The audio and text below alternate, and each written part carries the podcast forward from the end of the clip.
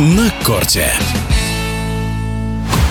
Российская теннисистка Вера Звонарева стала победительницей итогового турнира WTA. В паре с немкой Лаурой Зигимунд она переиграла американку Николь Меликар Мартинес и австралийку Эллен Перес со счетом 6-4-6-4. О том, как проходила встреча, расскажет известный спортивный эксперт, комментатор Николай Саприн. Первым делом, конечно, поздравление Вере Звонаревой, которая э, проводит отличный сезон. И здорово, что начался таким успехом, как победа в итоговом, потому что все-таки в парном разряде она до этого добивалась успехов неоднократно. Много лет назад начала выигрывать турнир Большого шлема. Если не ошибаюсь, у нее пять таких побед в парных разрядах. Два финала в одиночном разряде. Был финал, кстати, итогового в одиночном. Но вот эта победа в парном все равно символизирует не только закрытие некоторого гештальта, но еще и, безусловно, одна из вершин в ее творческой деятельности. Потому что до сих пор вот таких побед э, на итоговом не было. Знаковая победа. На мой взгляд, э, важно то, что они с э, Лаурой Зигмунд прекрасно проводили вторую половину сезона, потому что большинство их успехов, а это выход в финал US Open, турнира Большого Шлема, победа в Вашингтоне, победа на двух турнирах Китая, это вот как раз вторая половина сезона. И, конечно, они э, форму набрали отличную, потому что в первой половине зачастую они просто не могли играть вместе.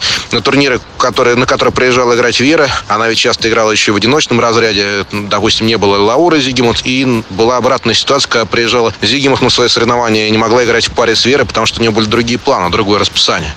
Вот, поэтому прекрасная победа. Очень хочется верить, что это не последний такой успех. Даже несмотря на возраст Лауры и возраст Веры, но все равно парный теннис открывает новые возможности. Мы знаем огромное количество примеров, когда э, в парном э, теннисе, в парных комбинациях играли и в возрасте 40 плюс, некоторые даже 50. Там Мартин Навратилова, индийцы легендарные во главе с Леандром Пайесом. Так что все возможно. Я думаю, что Вера эту мотивацию, безусловно, сохраняет. И дай бог ей выиграть те турниры, которых она еще э, не побеждала. Те турниры Большого шлема, которые еще осталось закрыть. Посмотрим. Что можно сказать об одиночном турнире? Мне кажется, много говорить о нем не имеет смысла. На всем протяжении этого турнира чувствовалось, что, во-первых, сильнее всех Ига Швентек, она просто катком прошлась по всем. Шутка ли, если она проиграла всего лишь 20 геймов за турнир? Это новый рекорд итогово. Прежний составлял 32 гейма, когда проиграла Сирена Уильямс, по-моему, в 2012 году. 32 за, за турнир и 20. Просто почувствуйте разницу. Ну и плюс ко всему, Ига как раз была сконцентрирована только на своей игре, на своем теннисе, в отличие от многих других девочек, потому что, вы помните, перед началом турнира очень многие в соцсетях э, еще за несколько дней до старта э, сокрушались э, по поводу того, что Канкуне еще ничего не готово, и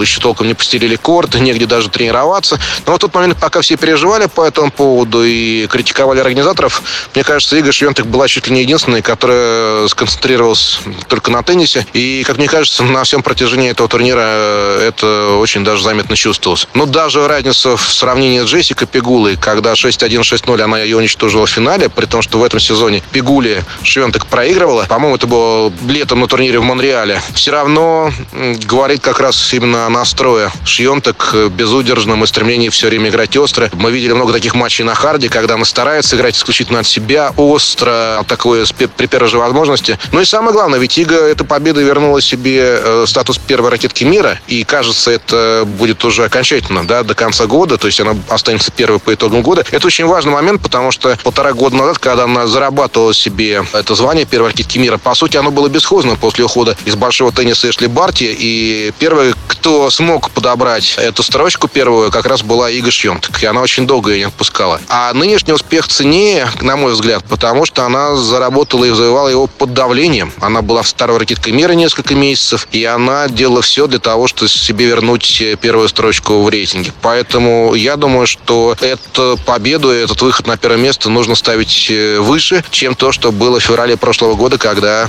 Эшли Барти, по сути, уйдя из тенниса, подарила э, статус первой ракетки мира э, тоже Иге Шьонтек. О прошедшем турнире WTA спортивный комментатор Николай Саприн. На корте.